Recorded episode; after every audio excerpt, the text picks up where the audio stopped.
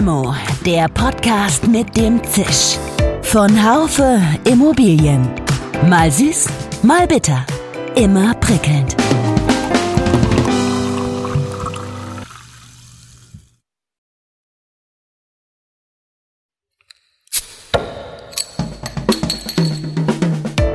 Limo, der Podcast mit dem Zisch.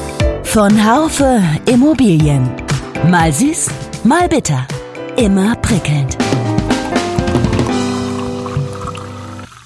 Hallo, liebe Limo-Fans, ich freue mich sehr, dass Sie heute dabei sind.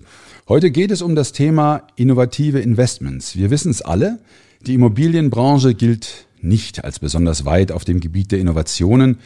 Das scheint ein so ernstes Problem zu sein, dass der Zentrale Immobilienausschuss ZIA einen Innovationsbericht ins Leben gerufen hat, der die Innovationskraft von Unternehmen dokumentiert. Mit mir im Studio ist Alexander Lackner, Geschäftsführer des Unternehmens CR Investment Management.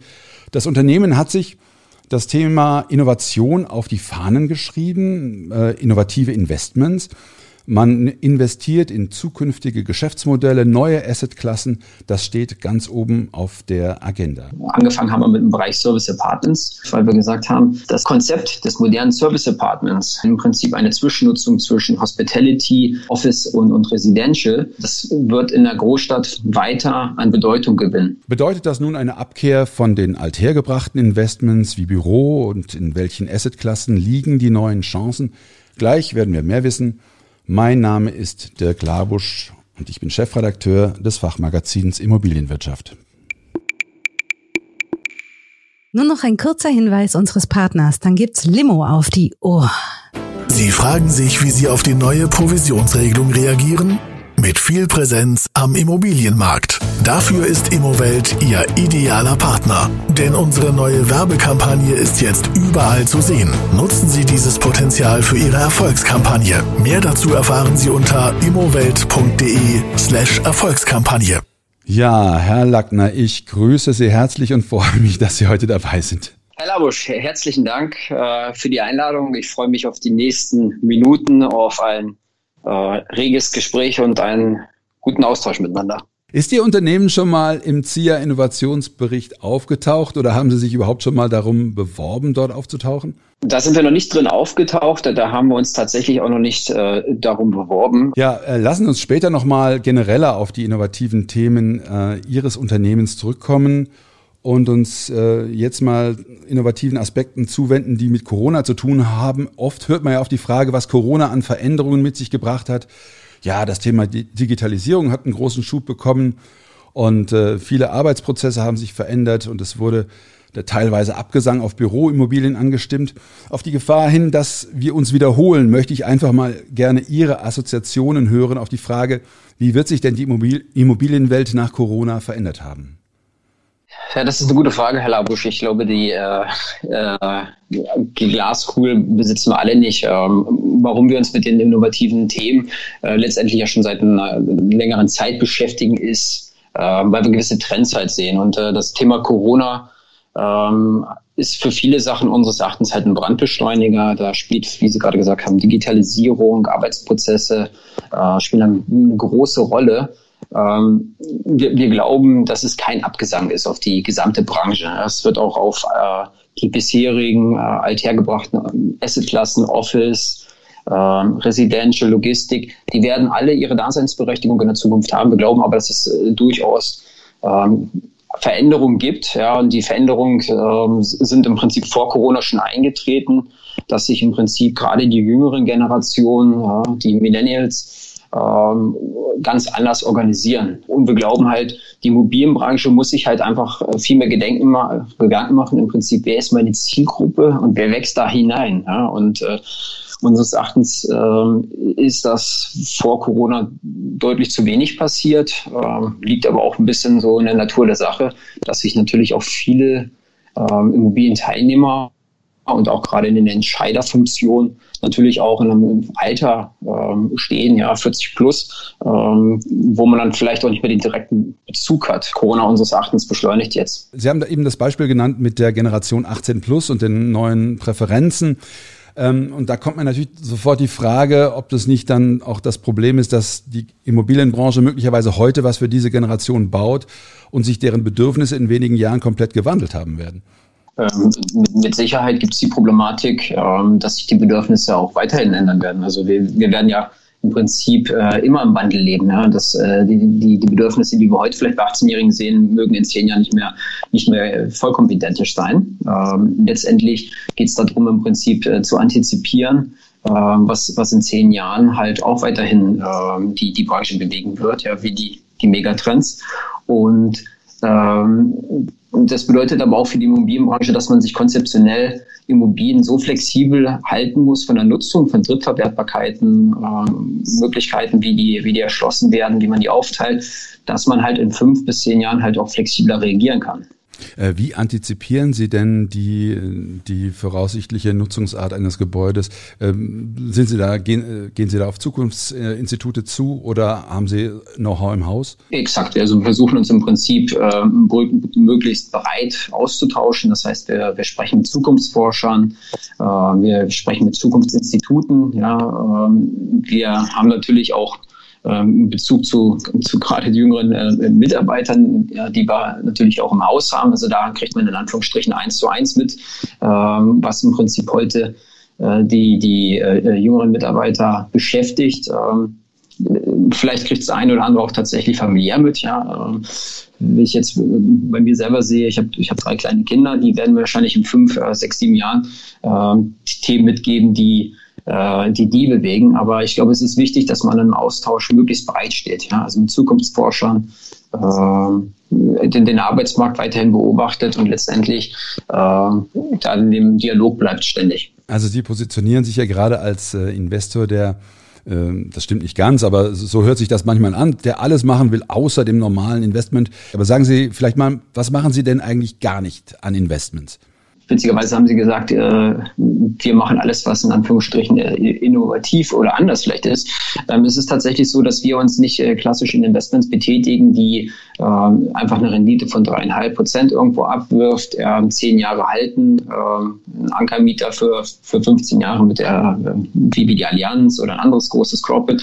Ja, diese Investmenttätigkeiten machen wir nicht. Das hat aber auch mit unserer ähm, Firmenhistorie zu tun. Ja. Wir sind ja im Prinzip zehn Jahre im Bereich Workout, NPL und Co. groß geworden. Das heißt, unsere Auftraggeber haben bei uns auch immer gesucht, oder sind uns mit, mit Situationen konfrontiert, wo wir versucht haben, äh, Lösungen herbeizuführen äh, in schwierigen Situationen, sei es eine schwierige finanzielle Situation, Strukturierung, die wir vorgefunden haben, sei es Gebäudestrukturen, die etwas schwieriger gewesen sind. Ähm, und, und das ist auch der Grund, warum wir uns auch mit solchen Konzepten beschäftigen, weil wir im Prinzip äh, meinen, in so einer Unternehmensgröße äh, muss man seinen Markt suchen. Ja, und äh, da sind wir gut aufgehoben in, in, Märkten, die für uns noch Nischen-Dasein ähm, haben.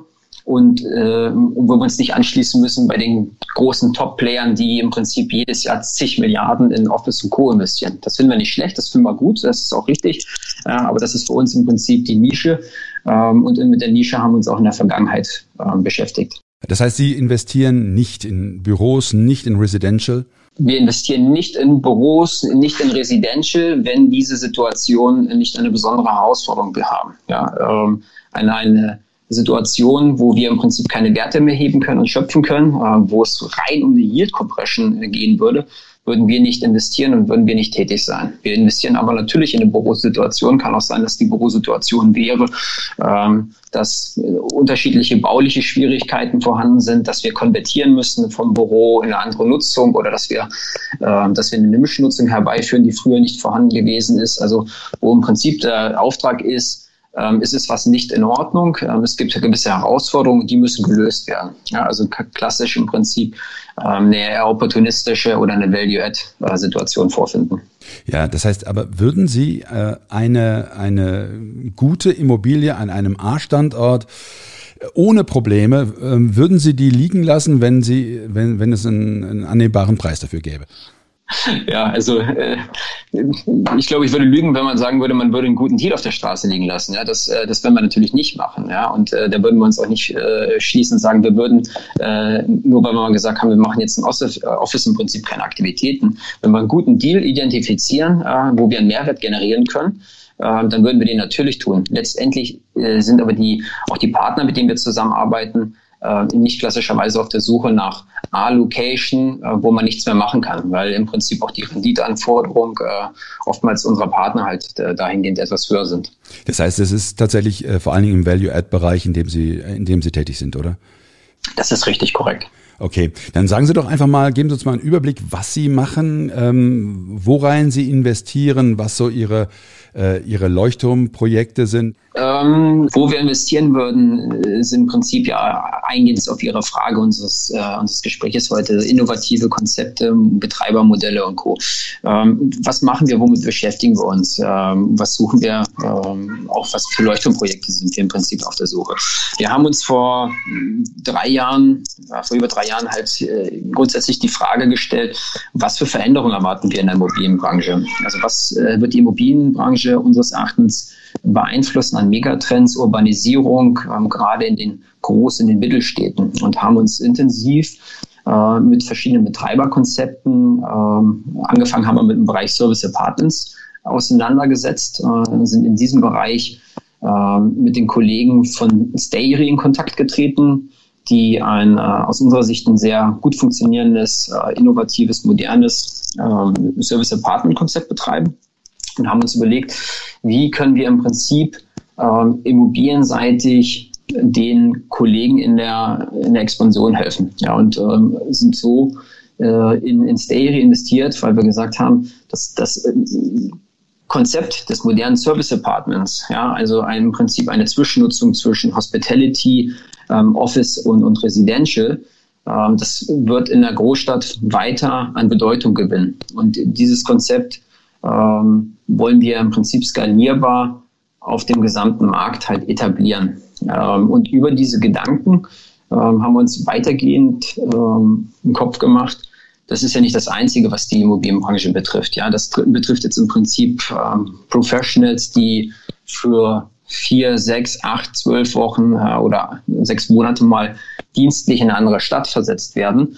Ähm, aber wir sind ja noch mit anderen Themen konfrontiert ja, und haben im Prinzip gemerkt, wir kommen immer wieder auf die gleichen Themen. Ja. Wir haben immer wieder das Thema Kindergärten, äh, dass, dass wir zu wenig Kindergärtenplätze haben. Wir haben das Thema, dass sich in Großstädten wie Berlin, Frankfurt, Hamburg, München ähm, junge Arbeitskräfte ähm, keine Wohnung leisten können, äh, in, in diesen Standorten neue ähm, neue Unterkünfte suchen, aber sich einreihen mit 60, 70, 80 Bewerbern für eine, ähm, für eine Wohnung und haben uns im Prinzip Gedanken gemacht, was, was sind im Prinzip Konzepte immobilienseitig, die, die dem entgegenwirken und haben uns im Prinzip äh, da verschiedene Themen angeguckt, wenn man im Prinzip sagen würde, ähm, haben wir den Zeitstrahl des Lebens ähm, uns auf ein Blatt Papier gemalt und haben gesagt, okay, wir fangen halt irgendwann alle an im Kindergarten. Ja, ähm, das Thema Kindergarten ist sowieso nicht so toll entwickelt in Deutschland.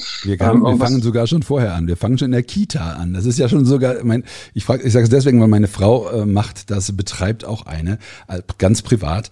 Und äh, das ist tatsächlich eine, ein, der Mangel in Freiburg auch da ist groß. Genau, ähm, den, den gleichen äh, Mangel haben wir auch gesehen. Deswegen haben wir uns mit einem ähm, innovativen Kindergartenkonzept beschäftigt. Also innovativ klingt jetzt ein bisschen hochtrabend. Also was ist jetzt in Anführungsstrichen beim Kindergarten? Ähm, innovativ ist es jetzt ja nicht jedes Kind äh, in Anführungsstrichen mit einem Laptop ausgestattet und äh, mit einer Virtual Reality Brille. Ähm, letztendlich ist für uns innovativ, äh, wenn man ein modernes äh, pädagogisches Konzept hat, ja, aber wenn man auch mal, ähm, auch ich spreche aus eigener Erfahrung, in den manchen Kindergarten geht, also erstens mal einen Platz zu kriegen, ist schon schwierig. Ähm, das ist schon teilweise eine Gottesgnade. Und wenn man dann mal reinkommt, denkt man sich, mein Gott, mit ein paar Kleinigkeiten könnte man einen Kindergarten vielleicht auch etwas, äh, etwas schöner gestalten. Ja, und äh, haben im Prinzip deswegen halt auch äh, in dem Bereich einen Joint Venture Partner gefunden, mit dem wir das Thema Kindergärten ähm, anschließen wollen. Und letztendlich äh, diese Puzzleteile, die ich, die ich gerade so beschreibe, äh, münzen für uns eigentlich eher in, in eine Chance von modernen Quartieren, ähm, Umgebung, wo gearbeitet wird, wo aber auch Freizeitaktivitäten stattfindet. Und dafür brauchen sie unseres Erachtens in der Zukunft auf der Betreiberseite ordentliche Konzepte, gute und innovative Partner, die, die das forcieren, weil wir nicht glauben, dass wenn sie einfach ein Koloss von einer Immobilie irgendwo hinsetzen und sagen,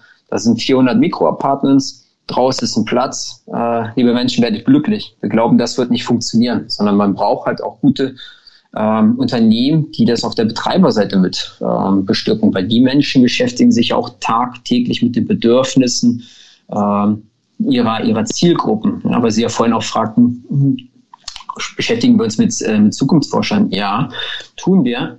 Aber das Feedback, was die Betreiber tagtäglich in ihrem Doing bekommen, ähm, ist natürlich ein Innovationskatalysator on top, ja, weil die stehen natürlich letztendlich auch in einem Wettbewerb. Und wenn die nicht stetig daran arbeiten, ähm, ihr Konzept frisch, innovativ ähm, und, und, und modern zu halten, dann wird es das irgendwann nicht geben. Das ist, glaube ich, auch ein Teil der Problematik in einigen äh, Nutzungen momentan, dass man sich in einem relativ stark gesättigten Markt auf den Lorbeeren der Vergangenheit ausgeruht hat. Ich habe äh, mal im Vorfeld unseres Gespräches mich äh, mit dem Betreiber, mit dem Sie ja zusammen sind, äh, mal, äh, habe mal da ein bisschen angeschaut, habe auch geschaut, äh, wie viele Betreiber es eigentlich, private Betreiber es gibt. Es sind ja schon ein paar. Äh, hat sich so ein Modell, hat so ein Modell aber mit privaten Betreibern einer Kita tatsächlich äh, Zukunft? Ist es nicht ein bisschen riskant auch vor dem Hintergrund, äh, dass äh, der Markt noch jung ist und sich die Spreu hier erst vom Weizen trennen muss. Äh, ich muss immer denken an, an Investoren, die vor zehn Jahren mit Seniorenimmobilien Geld verdienen wollten und äh, sich dabei ziemlich die Finger verbrannt haben, denn sie hatten ja keine Ahnung, äh, was einen guten Betreiber ausmacht. Und es waren wirklich auch Betreiber, die nachher eingegangen sind, äh, äh, waren durchaus äh, zertifiziert. Also das passt zu Ihnen insofern, als, das, als der Markt ein neuer ist und Sie auch da durchaus ein gewisses Risiko eingehen, oder? Äh, das ist ex exakt so, wie Sie, wie Sie das beschrieben haben. Also letztendlich äh, ist, glaube ich, keiner von einer Fehlentscheidung oder von einer Fehlentwicklung ähm, befreit. Ja, das ist, glaube ich, ein allgemeines Risiko, was jeder Unternehmer hat und auch immer haben wird. Und wenn sie kein Risiko eingehen, werden sie halt auch nicht äh, möglicherweise die Früchte dafür ernten. Ähm, letztendlich ähm, hat beispielsweise das Konzept Kinderhut ist 1995 gegründet worden, also ist jetzt nicht ganz so jung. Ja. Es sind also über, über 25 Jahre am Markt tätig. Ähm, da übernimmt im Prinzip jetzt die nächste Generation ähm, die, die Unternehmung. Ähm, das ist natürlich beim Kindergarten noch was anderes, weil sie natürlich auch mit Sozialträgern zu tun haben. Das heißt, sie sind tatsächlich ja auch stark in der, in der Kommunikation als Betreiber mit, äh, mit Sozialämtern, Kinderämtern und Co. Sie müssen die Bedarf, äh, Bedarfsplanung mit denen abstimmen. Äh, hinaus sind wir froh, dass wir da einen Partner haben, der jetzt nicht erst seit fünf Jahren äh, aktiv ist, sondern äh, tatsächlich schon äh, eine gewisse Erfahrung hat, äh, jetzt aber der Generationsstab übergeben wird und letztendlich, äh, ja, wie gesagt, ansonsten äh, wird es mit Sicherheit vielleicht auch mal Themen geben, äh, die wir uns angucken, äh, forcieren und merken, wir waren vielleicht auf dem Holzweg. Äh, ich glaube, das gehört gehört im Leben dazu. Natürlich. Ähm, Sie sprechen ja jetzt im Zusammenhang mit Ihrem Engagement bei den Kitas von einem sozialen Investment. Ähm, wie sozial ist denn das eigentlich vor dem Hintergrund, dass ein Investor wie Sie ja auch auf seinen Schnitt kommen muss? Das ist absolut richtig. Ja, wir sind in Anführungsstrichen ja keine, äh, keine Wohlfahrt. Ähm, ich denke mal, die Thematik, ähm, was kann ein Investor in Anführungsstrichen an, an äh, monetärer Rendite ähm, erwirtschaften, die ist limitiert. Äh, dessen sind wir uns auch bewusst. Ähm, das ist aber kein Thema für uns. Der Kindergarten erfüllt für uns natürlich auch noch andere Zwecke. Ja? Also er hat eine wichtige Funktion in möglichen anderen Immobilienprojekten, eine, eine Umwelt zu schaffen, die es äh, uns ermöglicht, ähm, gegebenenfalls auch über eine andere Beimischung äh, an Nutzung wie Co-Living, Service Apartments, vielleicht ähm, perspektivisch Elderly Living, ähm, also wo man halt auch ähm, die, die ältere Generation, die jetzt vielleicht aus dem Arbeitsleben irgendwann ausscheidet, äh, mit zu integrieren. Und da gehört ein Kindergarten für uns einfach mit dazu. Ja, dieses Miteinander, dieser Mix ähm, ist, ist ähm, was es für uns interessant macht, was auch die Menschen vor Ort unseres Erachtens wollen und benötigen. Und äh, mit einem Kindergarten äh, werden sie nie reich werden, aber das ist tatsächlich auch nicht äh, unser unser Ziel mit dem Kindergarten, sondern äh, das gehört für uns in dem, in dem Gesamtkontext äh, eines funktionierenden Komplexes mit rein. Und äh, ansonsten ist die, ist die Marge da eher, eher niedrig, weil sie natürlich auch ähm, in der Mietpreisfrage beispielsweise einfach nur einen gewissen Betrag zahlen können. Das funktioniert anders nicht. Sie hatten äh, eben auch äh, insgesamt von äh, anderen innovativen Investments gesprochen. Ähm, haben Sie außer jetzt dem Thema Stayery, ähm, Service Departments, äh, Kitas, gibt es da noch andere, äh, andere Assetklassen, in die Sie sich vorstellen könnten zu investieren, über die Sie schon sprechen können, wollen? Ähm, oder sind da bestimmte Dinge in der Pipeline und äh, es ist noch eher geheim? Da ist jetzt von jedem etwas mit dabei. Also natürlich beschäftigen wir uns intensiv mit, mit anderen Konzepten auch. Also wenn ich sage, dass wir uns seit drei Jahren oder über drei Jahren mit diesen Themen beschäftigen, dann ist das, ist das letztendlich äh, ähm, ja noch gar kein langer Horizont, ja, oder kein, kein langer Zeitraum, äh, über den wir hier, über den wir hier reden. Ähm, wir haben uns letztes Jahr an einem Co-Living-Konzept ähm, beteiligt, was äh, The Base heißt, was in Berlin Pankow seinen ersten Standort äh, im ersten, zweiten Quartal äh, 21 eröffnen wird. Ja, erzählen, Sie, erzählen Sie mal ein bisschen, wie sind da Ihre Erfahrungen? Das Gesamtsegment Co-Living steht äh, gerade bei Investoren aus gewissen Gründen halt ähm, im absoluten Fokus. Ähm, die, die Gründe sind im Prinzip ähm, das, das, was ich vorhin beschrieben habe, dass gerade auch Young Professionals, ja, die inzwischen ja mit, mit 22 aus dem Studium kommen oder aus der ersten Lehre kommen, halt oftmals in der Stadt, in der Großstadt vor der Problematik kennen, kennen sich nicht aus und finden keine Wohnung. Deswegen ist das Thema Co-Living ähm, unseres Erachtens da erst am, am Startpunkt. Äh, aber letztendlich ist, ist die Nachfrage nach dem Segment halt ganz groß. Auch internationale äh, Investoren gucken auch rauf, weil es im Ausland teilweise ja schon ähm, gängiger ist als in Deutschland. Ähm, mir kommen dann immer noch so andere Investments, andere Investoren investieren in, in andere Nischen wie Parkhäuser oder Windmühlen oder was auch immer.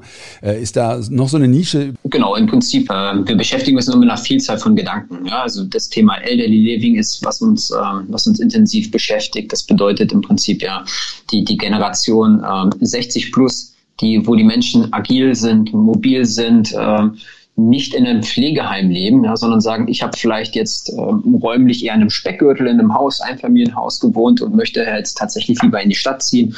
Äh, ich brauche jetzt nicht mehr die 150 Quadratmeter, sondern vielleicht eine nette äh, zwei- oder drei Zimmerwohnung, aber ich möchte in einem Puls leben. Ja, ich möchte nicht nur wohnen, wo in Anführungsstrichen vielleicht nur alte Menschen leben äh, oder ältere Menschen leben, sondern wo, äh, wo es auch Kindergärten gibt, äh, wo jüngere Generationen sind, aber wo ich auch gewisse Serviceleistungen bekomme, wo ich morgens zum Yoga gehen kann, wo ich äh, nachmittags vielleicht ähm, in einen, einen Coworking Space in Anführungsstrichen gehe, wo ich mich mit anderen über IT und Themen austauschen kann. Also im Prinzip die die Interessen dieser Zielgruppe beschäftigen.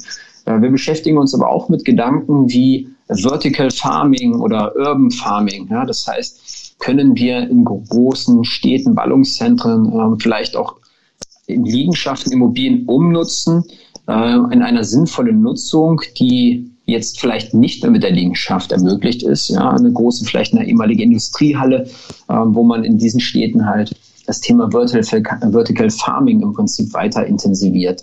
Ähm, ich glaube, diese Themen werden in den nächsten Jahren noch an Gewinn, äh, an Bedeutung gewinnen. Ähm, und ich glaube, da werden noch interessante Konzepte hervorkommen. Da sind wir auch im Austausch mit, mit einigen Marktteilnehmern und ähm, eruieren halt auch bei diesen Themen äh, unsere Produktpalette dahin zu ergänzen. Wie stehen Sie zum Begriff des, der sozialen Verantwortung äh, eines Investors? Ähm, das ist ja so eine Geschichte, die jetzt in, in, in der letzten Zeit immer wieder hochkommt, zusammen mit äh, ähm, ESG. Ähm, früher war es anders, da haben Investoren waren nur ihren Kunden und ihren Klienten verpflichtet. Heute ist ein Stück weit äh, ja der Gedanke da, dass ein Investment möglich, möglichst auch äh, sozial oder verantwortlich sein sollte. Welche Rolle spielt dieses Thema in Ihrem Unternehmen? Das ist ein Thema, was ähm, nachhaltig eine sehr wichtige Rolle spielt. Ähm, und ich würde mir wünschen, wenn wir als Marktteilnehmer, ähm, da, damit beziehe ich jetzt mal alle meine ähm, Branchenkollegen mal mit ein, ähm, das Thema wirklich äh, wirklich ernst nehmen ähm, und die, die absolute Gewinnmaximierung, äh, hinter der viele hinterher sind, äh, vielleicht das ein oder andere Mal ähm, überdenken, ähm, ob das langfristig wirklich gesund ist für den Markt, äh, um im Prinzip halt einen Gewinn halt nur noch auf eine Handvoll ähm, Unternehmen oder Beteiligte zu, zu verteilen. Ich glaube, ähm, dass da ein Wechsel im Denken stattfindet. Also viele schreiben sich das auf die Fahne und ich glaube auch, dass viele es ernst meinen. Aber ich glaube, da hat sich insgesamt, äh, muss sich da noch viel bewegen und auch, auch wir ähm, sind bemüht natürlich zu gucken, dass wir die, diesen Spagat schaffen zwischen Wirtschaftlichkeit ähm, und, und dass wir gewisse Renditeziele natürlich auch irgendwo ähm, erzielen müssen, aber das im Einklang äh, mit, mit sozialverträglichen ähm, Handhaben. Ja, das ist mit Sicherheit nicht immer leicht, ähm, weil der Markt natürlich auch stark Verdrängung hat äh, in diesen Themen. Es, letztendlich ist sehr viel Geld auf dem Markt in diesen Segmenten. Ähm, aber es gibt mit Sicherheit ähm, gerade bei den Konzepten und Themen, die, die, die ich eben genannt habe, ist man ja doch auch sehr oft im Dialog halt auch mit Städten, Kommunen, Behörden. Und ich glaube, wenn man die alle mit ins Boot holt ja, und halt auch ähm, nachhaltig aufzeigt, dass, dass diese Themen einen Investor mit bewegen ja, und man sich da auch äh, da Rücksicht nimmt und auch Wünsche und, und Anregungen äh, der Umgebung mit integriert. Ich glaube, dann äh, ist viel gewonnen, äh, um nachhaltig ähm, die, die Produkte zu platzieren und halt auch ähm, was für alle Personen und Beteiligte verträgliches zu konzipieren. Kommen so äh, Forderungen von Ihren äh, Anlegern, dass Sie sagen, also ich würde gerne nur in nachhaltige Investments investiert haben? Diese Forderungen sind äh, durchaus in Teilen vorhanden. Ähm, da muss man halt wirklich mal nachdiskutieren, was ist nachhaltig. Ähm, okay. Und ich glaube, da ist, geht meines Erachtens momentan so ein bisschen die, äh, die, die, die Vorstellungskraft auseinander. Für eines nachhaltig, wenn man eine Blockheizkraftwerk irgendwo installiert. Ähm, der nächste ist mit einem äh, mit einer Ene-Fassade irgendwie happy und meint, er wäre nachhaltig.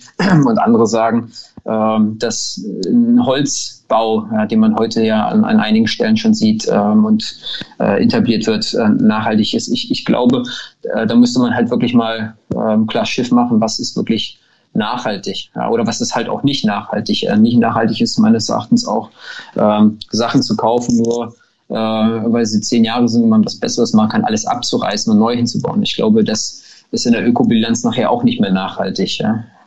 Ich habe noch zwei Fragen. Die erste Frage wäre, äh, wäre, ob Sie auf die Expo Real gehen in diesem Jahr, ob Sie dieses hybride Konzept ähm, überzeugt oder ob Sie eher ein Kritiker desselben sind? Die Frage habe ich noch nicht abschließend geklärt für mich, ob ich äh, hingehe. Was ich für mich auf jeden Fall schon äh, sagen kann, ist, dass ich glaube, dass die Hybridlösung eher ähm, gezwungenermaßen jetzt ein bisschen entstanden ist. Ich verstehe die unterschiedlichsten Beteiligten. Ähm, dass man die Expo nicht komplett ausfallen lassen möchte und dass das jetzt im Prinzip so ein Mittelweg ist. Ähm, meines Erachtens ist, ist die Expo Real wie auch andere Messen letztendlich ein Austausch ähm, aller Branchenteilnehmer und äh, ich bin äh, eigentlich großer Verfechter, dass ein gewisser Austausch irgendwann halt auch nochmal persönlich stattfinden muss. Ähm, ich finde es gut, dass sich viele Unternehmen ähm, schnellstmöglich eine Lösung gesucht haben für digitale Themen.